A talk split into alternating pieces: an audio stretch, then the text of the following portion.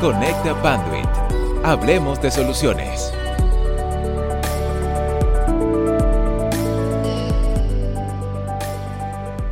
Hola, ¿qué tal? Soy Michelle Contreras, gerente regional de marketing para Panduit en Latinoamérica. Gracias por acompañarnos en una nueva edición de nuestro podcast. En esta ocasión tenemos unos grandes invitados que son los responsables que hacen el marketing. A continuación, me gustaría invitar a cada uno a que se presentara, por favor. Hola, ¿qué tal? Buen día. Eh, yo soy Mayela Flores. Estoy encargada del área de marketing para Luger. Eh, muchas gracias, Michelle, por la invitación. Gracias a Panduit y pues un gusto platicar con todos ustedes. Hola, muy buenos días. Eh, bueno, gracias a Panduit por esta invitación. Mi nombre es Alexandra Sánchez. Lidero el área de marketing de MEM, Materiales Eléctricos y Mecánicos, y bueno, muy dispuesta a tener un espacio agradable con todos ustedes. Hola, Buenos días, eh, mi nombre es Enrique Reina, soy el director de marketing de Grupo Dice y agradeciendo la invitación del lado de Panway para poder estar en esta mesa, en esta plática, muy agradecido con ustedes. Hola, mi nombre es Carlos Garza, soy el director de administración de Grupo APSA y una de las áreas que me toca liderar es el equipo de mercadotecnia dentro del grupo. Y la verdad es que también es un placer estar compartiendo este espacio con otros colaboradores en el espacio de Merca. Hola, buenos días. Soy Catalina Becerra, directora de Mercadeo y Publicidad Internacional de Eléctricos en Colombia. Eh, muchas gracias a Panduit por la invitación. Estoy segura que será un espacio muy enriquecedor para todos. Gracias. Pues muchas gracias a ustedes que se han presentado con nosotros y en nuestra audiencia. Eh, la, realidad es que eh, nos interesa muchísimo en Panduit conocer cómo es que ustedes, líderes de estos grandes equipos que nos acompañan en las iniciativas de marketing, logran tener una ejecución exitosa y realmente han logrado una, una buena identificación en el mercado de sus negocios.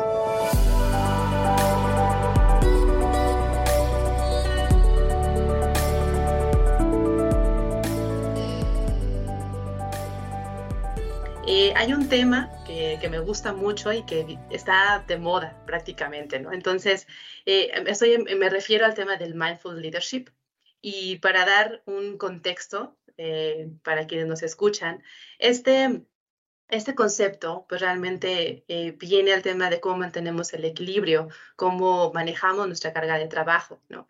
Y también cómo hacemos que quienes colaboran con nosotros se sientan eh, en sintonía, que podamos tener estos buenos resultados y que al final pues tengamos unos, eh, un, yo creo que una satisfacción en lo que implica nuestro, nuestro deber ser como líderes y como, eh, ahora sí que, gerentes de un área. Me gustaría comenzar contigo, Alexandra. ¿Cómo consideras que impacta tu balance de vida personal y laboral en tus planes de marketing? ¿Existe este equilibrio? Gracias, Mitch. Uy, yo creo que eh, eh, parto del hecho de, de saber que eh, todo en nuestra vida debe ser un balance, ¿no? finalmente, el equilibrio que podamos tener frente a las diversas situaciones que afrontamos en el día a día, desde lo personal, lo laboral, nuestras obligaciones, nuestras responsabilidades, creo que hay un punto muy importante y es que como líderes, em, eh, saber que tenemos personas a nuestro, a nuestro alrededor em, para las cuales somos un ejemplo, para las cuales somos un referente, más bien que un ejemplo, somos un referente, creo que eh, es ahí donde nosotros mm, eh, debemos ser muy sensibles a poder administrar todas estas cosas que, vivimos, tanto en lo laboral como personal, y que eso, y que eso efectivamente impacte en nuestros resultados, ¿no? Entonces yo sí creo que, que, existe, que el equilibrio y el balance deben existir, em, eh, más cuando tenemos personas a cargo, ¿sí? Eh, eso entendiendo que, eh, yo le digo a mi equipo muy coloquialmente, les, digo, pues sabemos que la vida no es un cupcake súper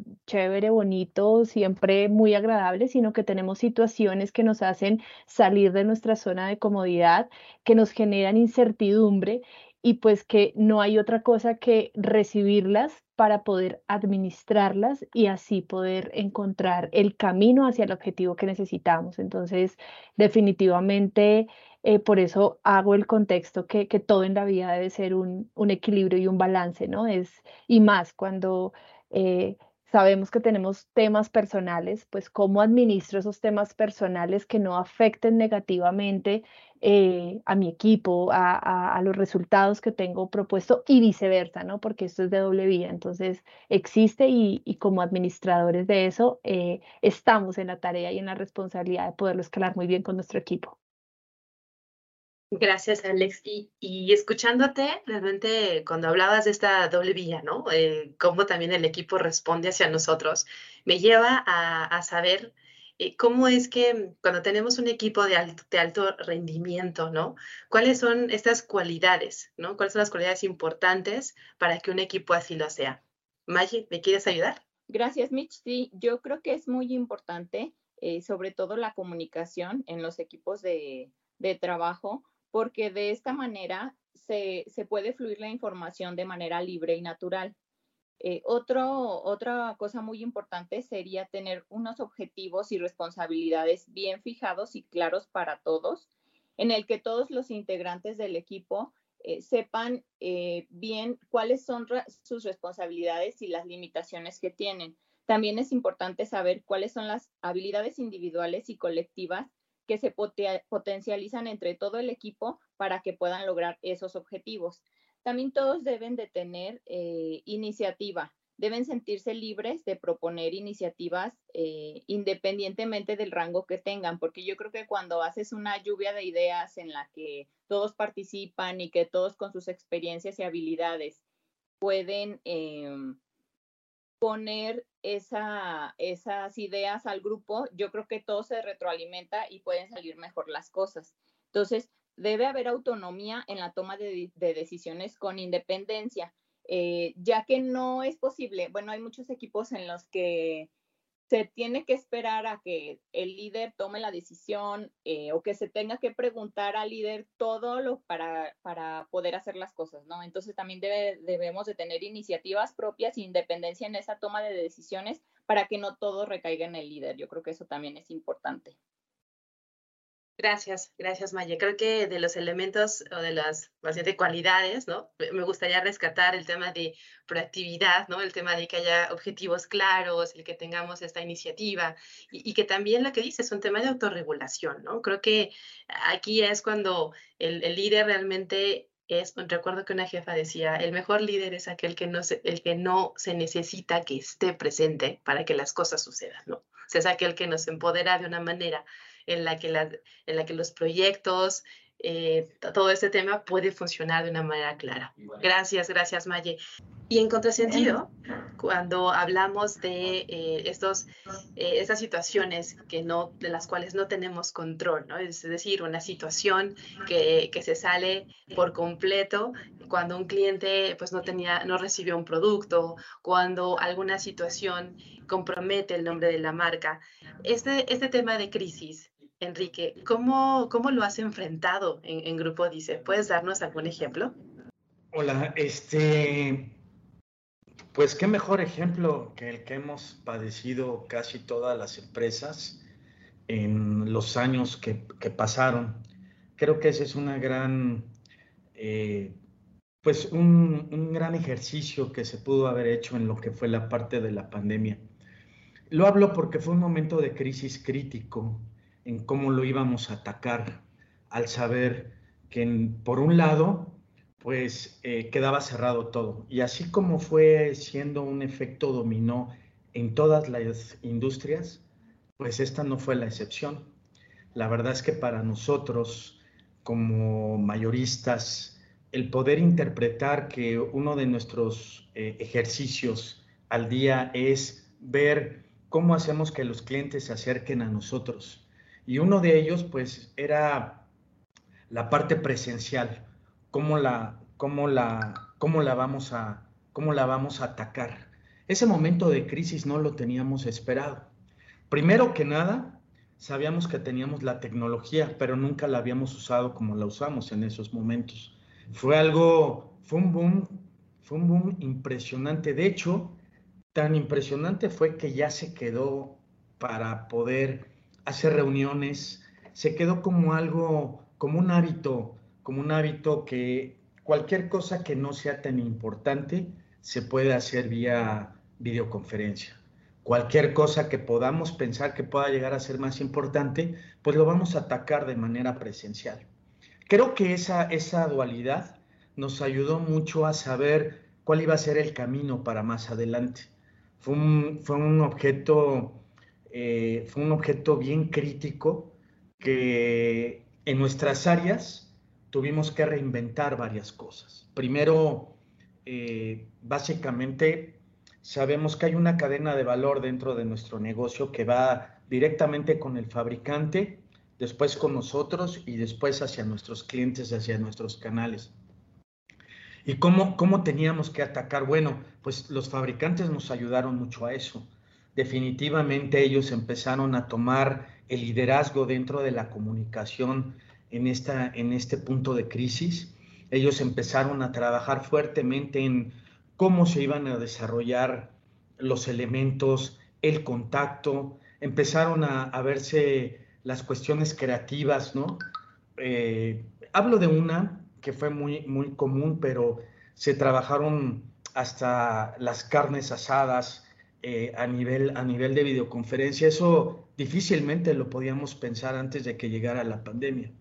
Creo que eh, tenemos la gran capacidad de que nos funciona mejor el parietal izquierdo que el derecho. Y lo digo abiertamente porque eh, la parte creativa no es tan fácil con toda la empresa. Muchos son mecanizados, muchos son es un trabajo de equipo, pero mucho es eh, la repetición constante y a nosotros nos toca ver un poco qué hay más allá de esa, de esa repetición y es un poco la parte creativa. Y ahí es donde, donde el efecto y el contrarrestar estos problemas, pues nos ayudan mucho a, a facilitarnos que ahora cualquier cosa que se pueda presentar como una crisis crítica, pues sabremos atenderla de una mejor forma. No sé si estás de acuerdo conmigo, están de acuerdo conmigo, pero en realidad sí fue algo que nos enseñó. Y es un gran ejemplo de un, de un, de un, eh, de un control de crisis, cómo, cómo lo llevamos hacia adelante, cómo lo sacamos. Y ahora, pues todos hacemos cosas muy similares, pero ante todo estamos regresando a la parte presencial costándonos un poco de trabajo, pero siendo más cuidadosos en qué podemos hacer una cuestión de dualidad, como lo comenté al principio, y en qué no. Pues ese sería un ejemplo de lo que fue un control de crisis real para, todos nosotros. Muchas gracias, Enrique. Y ahora sí que, pues, indiscutible iba a salir el tema de, la, de la pandemia. Y mm, en lo personal, como bien lo señalas, eh, llegó un momento en el que pues nos detuvimos, tuvimos que reinventarnos y salió todo lo digital posible. Tuvimos horas, yo creo que largas jornadas de trabajo. Y posteriormente, eh, cuando empezó esto a, llegó un punto en que tuvimos que desacelerarlo. Y cuando regresamos al tema presencial, yo siento que todos quisimos regresar, al mismo tiempo. Y otra vez un tema de, a ver, ¿es en serio? ¿Vamos a salir todos otra vez a, al presencial? No sé ustedes, pero este año particularmente lo he sentido muy intenso. Yo conversaba con el equipo y digo, es que estamos en febrero y me siento en junio, ¿no? O sea, no sé, eh, Catalina, eh, cuéntame cómo, cómo ¿Tú crees que existe esta, que, hemos evolucionado, que tenemos una conciencia colectiva eh, a raíz de esto de la pandemia? Y una segunda pregunta, ¿cómo la vives? ¿Cómo la vives en tu mente y tu trabajo? Gracias, Michelle. Sí, yo creo que como dices, este, este año particularmente ha sido, bueno, un poco radical en esos cambios. La gente está buscando la presencialidad de nuevo eh, y definitivamente, post pandemia el mundo es otro, somos otros. Aunque la pandemia afectó enormemente la, la humanidad, pues yo creo que no todo fue malo. Hoy tenemos más activada esa conciencia colectiva, tenemos más sentido de pertenencia y compromiso porque nos dimos cuenta que el mundo puede cambiar en cuestión de segundos. Fuimos vulnerables, eh, nos sentimos vulnerables y eso nos llevó a pensar de manera diferente totalmente. cambió la sensibilidad de los consumidores, por ejemplo. Ahora sentimos, por ejemplo, que los problemas medioambientales son propios y los tenemos mucho más cercanos. Eh, y aunque ya se venían realizando algunas acciones o cambios frente a eso, pues los adoptamos de una forma mucho más acelerada. Nuevas prácticas como el reciclaje, por ejemplo, la disminución en la utilización de plásticos o de productos a base de estos. Y esa conciencia colectiva busca empresas o soluciones que están alineadas con esos nuevos valores y con esos nuevos retos para el mundo entero. Nosotros como empresa no podemos ir en otra vía, sino tenemos que caminar junto a esa nueva conciencia. Y por otro lado, pues indiscutiblemente creo que, que impactó el equilibrio entre mente y trabajo. Le damos mucho más valor y somos mucho más exigentes con el tiempo, eh, con poder compartir con quienes queremos, sin dejar de lado las responsabilidades, obviamente, pero, pero aquellas que nos permitan tener ese balance entre lo profesional y lo personal que me dé y que valore pues obviamente el tiempo que tengo para crecer personalmente y que tengo para compartir con amigos o con familia. Muchos ya no están dispuestos, eh, por ejemplo, a perder tiempo con trancones o en cosas irrelevantes. Y el gran reto que siento que tengo como líder es eh, trabajar y saber unir esos factores, la razón, el corazón y la conciencia por generar un balance no solo entre nosotros, entre mi equipo, sino entre toda la sociedad o todos los, todos los actores que nos rodean en la operación diaria. Gracias, Cata. Me encanta tu respuesta. Ah, corazón y esta conciencia que tenemos que tener para hacer de nuestro trabajo algo mejor. Muchas gracias. Y bueno, ahora, eh, ya con, esta mente o con esta, la, vida diaria de cómo hemos, cómo hemos evolucionado, ¿no? A mí me gustaría preguntarte, Carlos, ¿no? Eh, tú esto lo, lo, aplicas, ¿no? En, tu, en tu trabajo. Eh, me, resulta interesante saber si tú tienes algo, una, alguna energía creativa, ¿no? Este, que pueda traerte a estos espacios o a este estado mucho más tranquilo después de una crisis. ¿Tú ¿Qué nos puedes contar al respecto? Wow, es una buena pregunta esa, Michelle. Y la verdad es que concuerdo con todos que, que, el tema de la pandemia, el tema de las crisis nos ha venido a revolucionar este tipo de situaciones.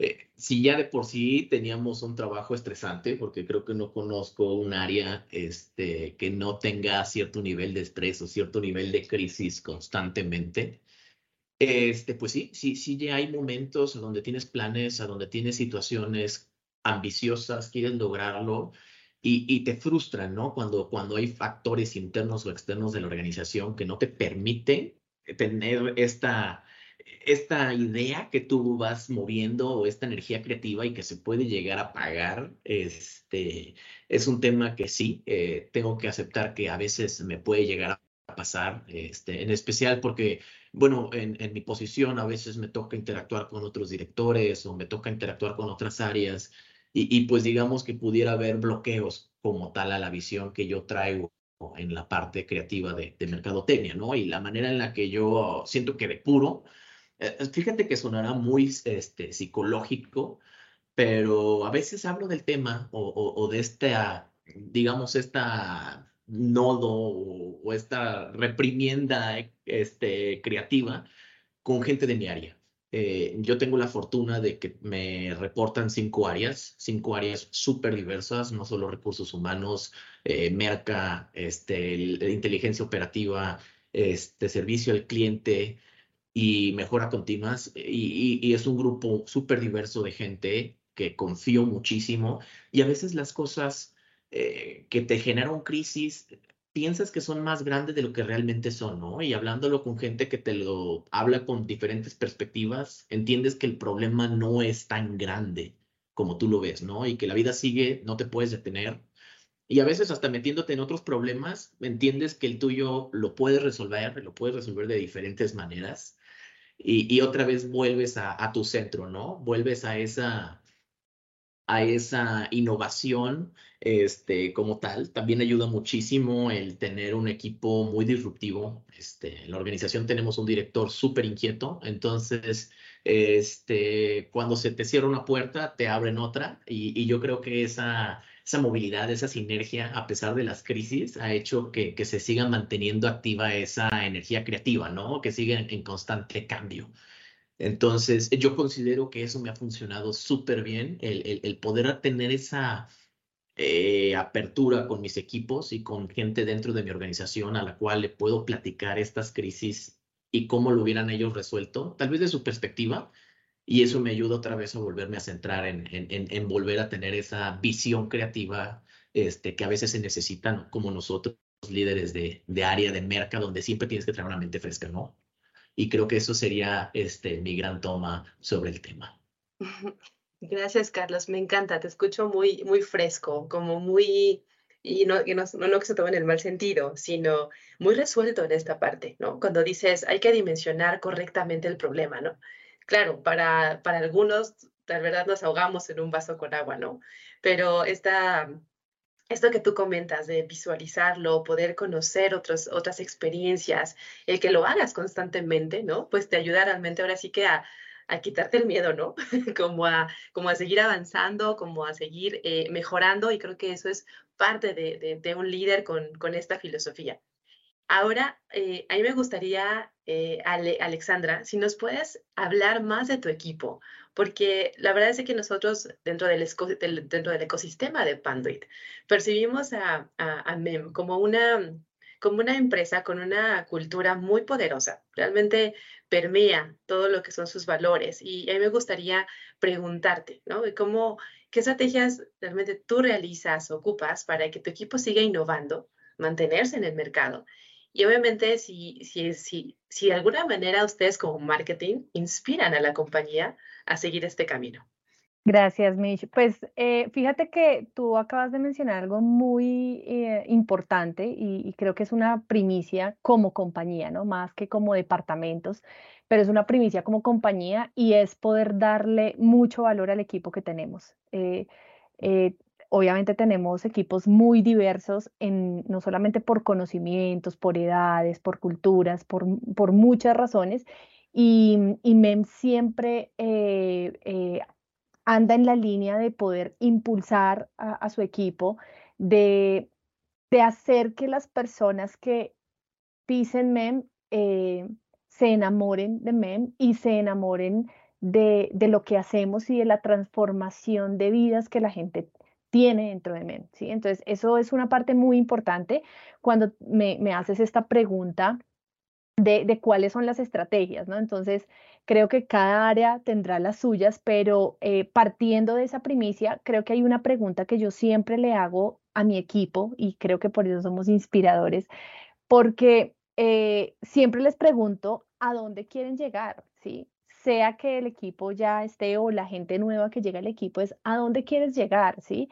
Eh, es, es una pregunta, creo yo, me la hizo alguna vez un jefe hace muchísimos años y yo decía, wow, realmente el que tú tengas clara esa pregunta te hace generar un desempeño clave dentro, de, dentro del equipo. Eso, eso es vital, ¿sí? Eh, eh, entendemos que, que, el ejercicio laboral, pues, viene parte de diversas necesidades, pero cuando uno se pregunta a dónde quiero llegar, pues es donde tú ves futuro, en donde, en donde empiezas a generar un desempeño, en donde, en donde te propones a, a, desarrollar un rol.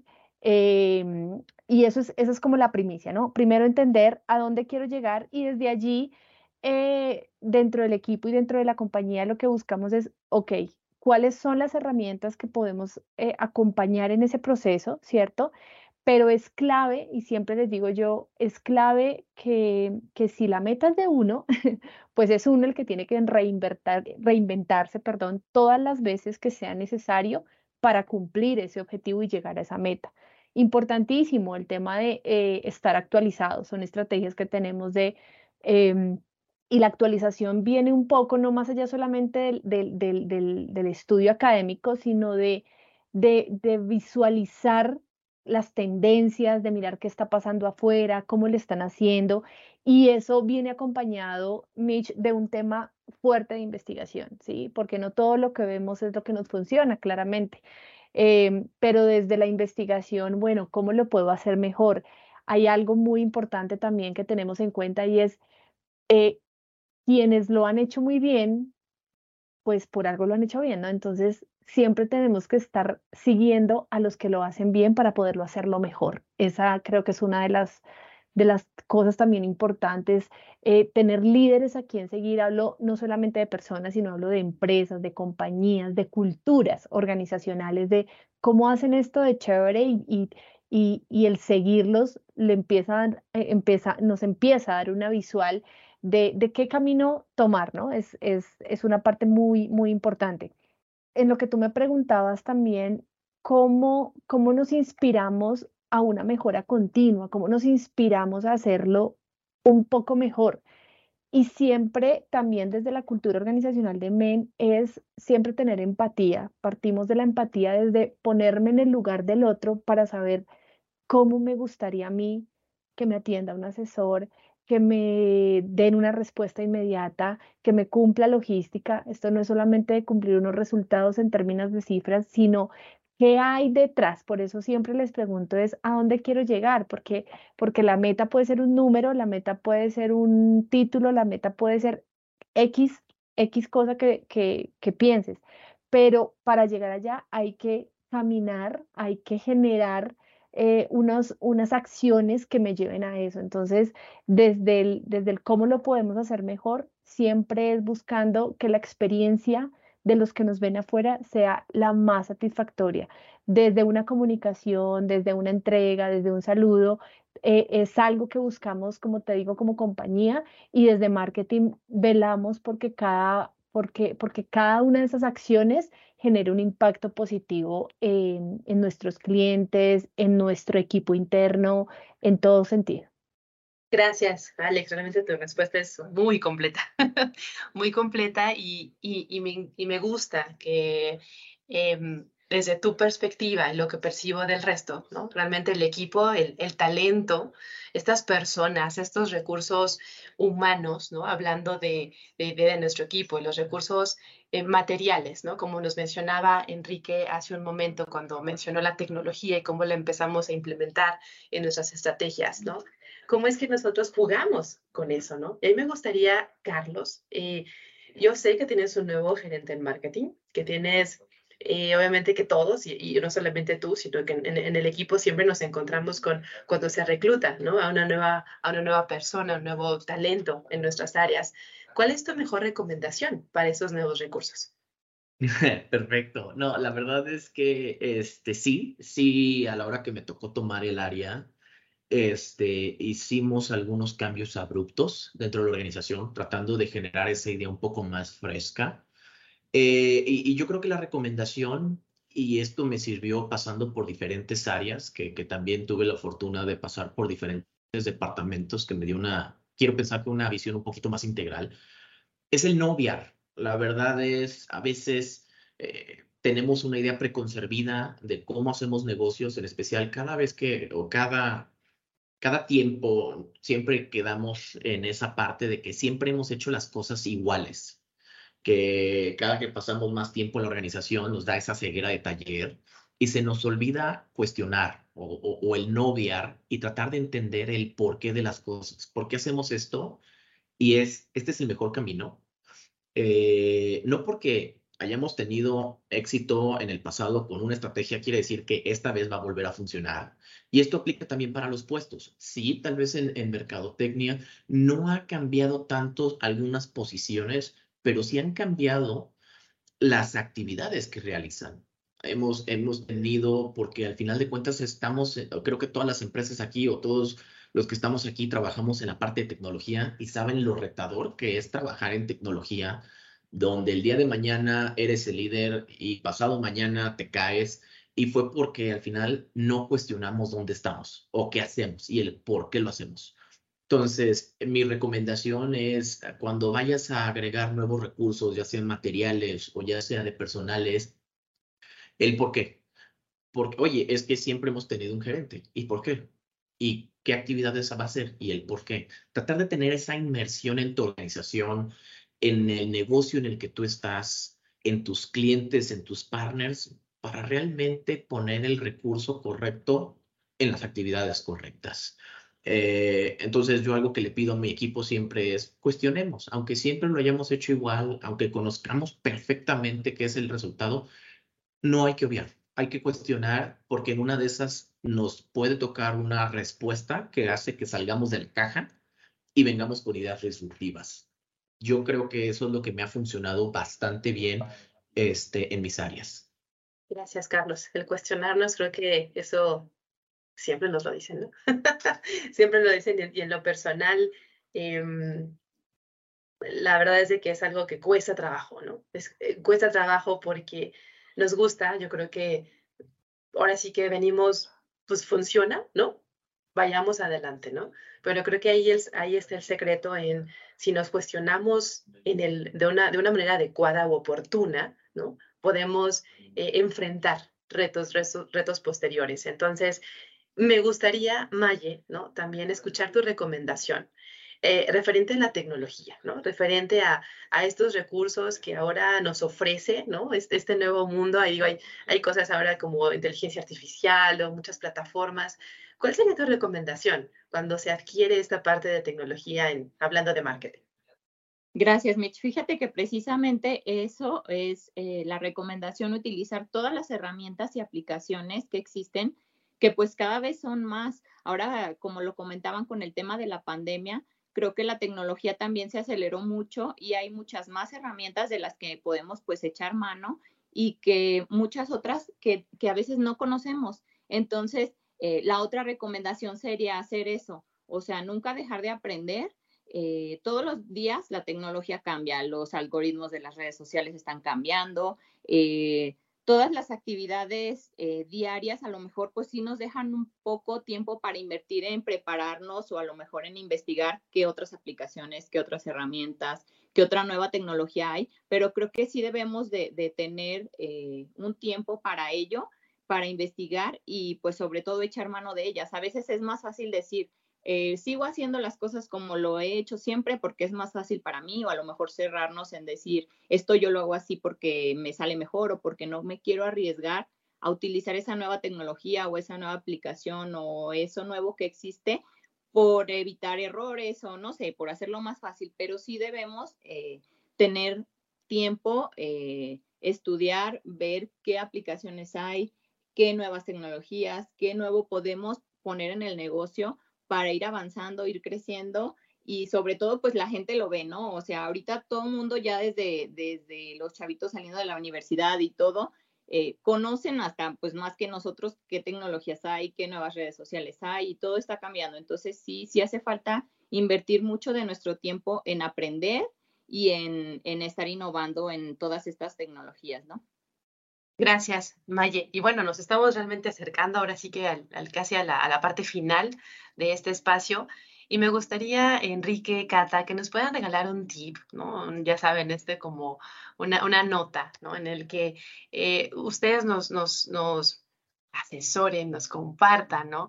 ¿Cómo, ¿Cómo pueden hacer un marketing feliz? Y, con esto me refiero a, a, que ustedes se sienten a gusto, que, que, ven que el equipo de alguna manera eh, se sobrepone a esta parte, ¿no? Que, que le gusta, que, se siente cómodo. Creo que esa es la palabra. Eh, no sé si, Cata, ¿quieres comenzar? Claro que sí.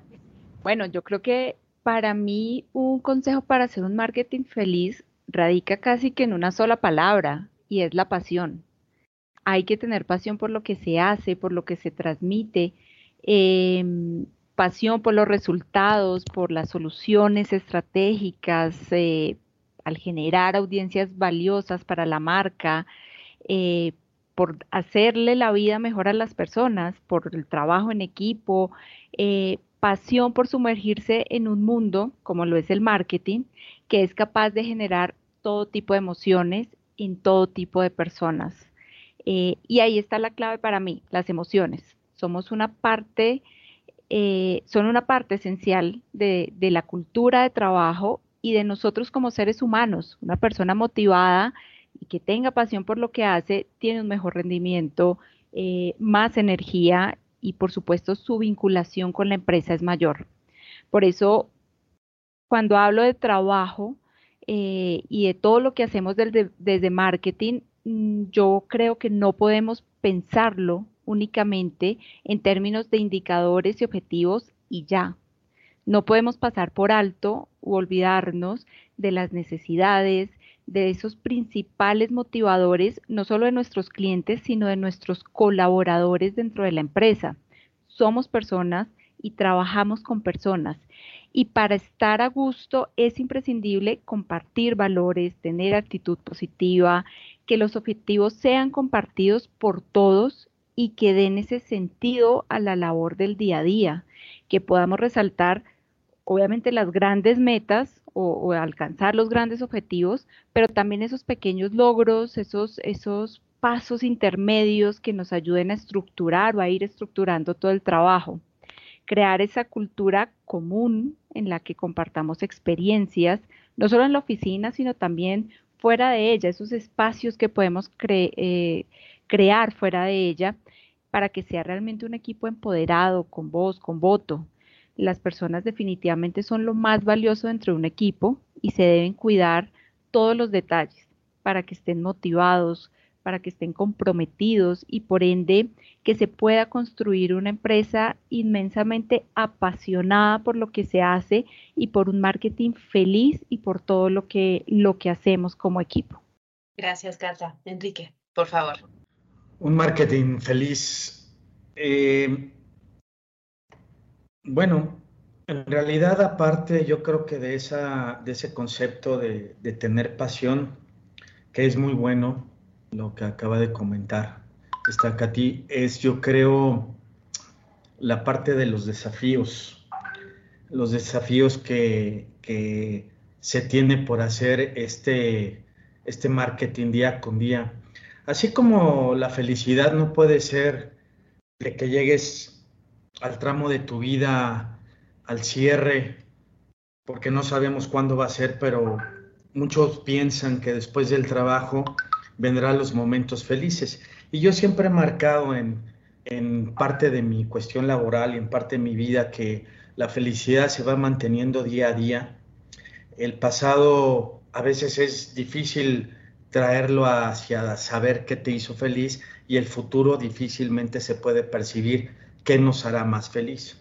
Yo creo que eh, poniéndolo un poco en contexto personal y en contexto profesional, creo que el llegar a tener un, un trabajo de todos los días e ir viendo qué oportunidades tienes, qué nuevas cosas están saliendo en las grandes empresas, qué, qué desafíos se tiene que luchar al día para poder eh, lograr una mejor comunicación. Eh, yo creo que a través de eso podemos ir eh, pues recomendando ese tipo, ese consejo. En, lo particular, pues es pues que todos los días definitivamente tienes que ver de qué manera haces un marketing más feliz.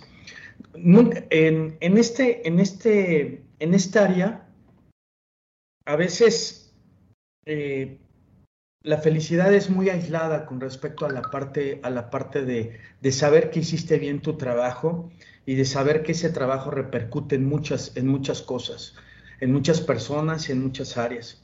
Definitivamente son áreas que están muy, eh, muy, eh, muy comprometidas en la parte interna. Siempre se ve a las áreas de ventas o a las áreas comerciales por delante muchas veces del área de, marketing. Así, así de repente lo he percibido.